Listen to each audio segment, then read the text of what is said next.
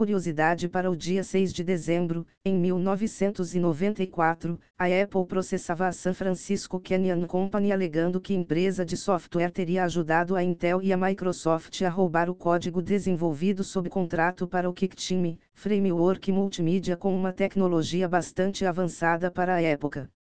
E após as notícias de hoje, tenham um maravilhoso dia. Antes de continuar, Deixe seu gostei, siga ou se inscreva e compartilhe com seus colegas e amigos, continuando as notícias de hoje. Presidente da Anatel critica mudança que limitará a funcionalidade de bloqueadores de anúncios no Chrome a partir de 2024. Para Carlos Baigorri, essas extensões são consideradas essenciais para evitar o consumo que considera completamente abusivo da franquia de dados dos consumidores por páginas com anúncios pesados. Baigorri também alertou que o Chrome não pode ditar quais extensões podem ou não funcionar em um dispositivo, ferindo o conceito de neutralidade da rede. Eu coloco no meu dispositivo o que eu quiser, afirmou. A Anatel já está trabalhando em um novo regulamento para abordar essa questão.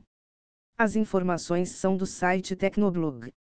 Ministério da Ciência, Tecnologia e Inovação anuncia a intenção de capacitar 100 mil programadores com recursos da Lei de Informática. Segundo a ministra Luciana Santos, a nossa juventude precisa aprender programação. Nós vamos capacitar os jovens para que eles possam ter renda e emprego de qualidade. Não há, entretanto, detalhes, nem cronograma para a implementação da iniciativa. As informações são do site Convergência Digital. Uso excessivo de dispositivos digitais prejudica o desempenho acadêmico. Alunos que usam smartphones e outros dispositivos por 5 a 7 horas diárias obtiveram menores pontuações em testes, especialmente em matemática. O Programa Internacional de Avaliação de Estudantes, PISA, da OCDE, também mostra que 65% dos estudantes se distraem nas aulas devido ao uso de dispositivos no Brasil. Esse número chega a 80%. Uma das recomendações é integrar o uso desses dispositivos ao processo de aprendizado. As informações são da Agência Brasil. Meta, IBM, Intel, AMD, NASA, CERN e 55 outras organizações formam a Alliance, visando promover a inovação aberta em IA. A iniciativa se contrapõe a sistemas de IA fechados, como os da OpenAI e Google, enfatizando a transparência e o compartilhamento de pesquisas e modelos. As informações são do site Ars Technica. Artigo do Chat GPT o mais popular na Wikipédia em 2023, foram mais de 78 milhões de visualizações em todos os idiomas suportados, com pageviels que variam entre 100 mil e 400 mil quase todos os dias. Outro artigo de interesse neste ano, foi o do filme Oppenheimer, na quinta colocação, com 47 milhões de visualizações. As informações são do blog da Wikimedia Foundation.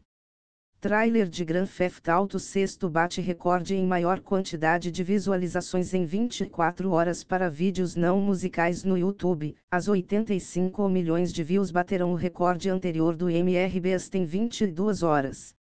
O último jogo da série, Grand Theft Auto V, foi lançado há mais de 10 anos e detém o segundo lugar entre os jogos mais vendidos de todos os tempos, ficando atrás apenas de Minecraft.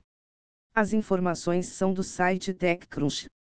Vercel anuncia novas ferramentas para facilitar o desenvolvimento de grandes bases de código. O Kenformans verifica se há problemas que podem afetar o desempenho e a segurança de uma aplicação.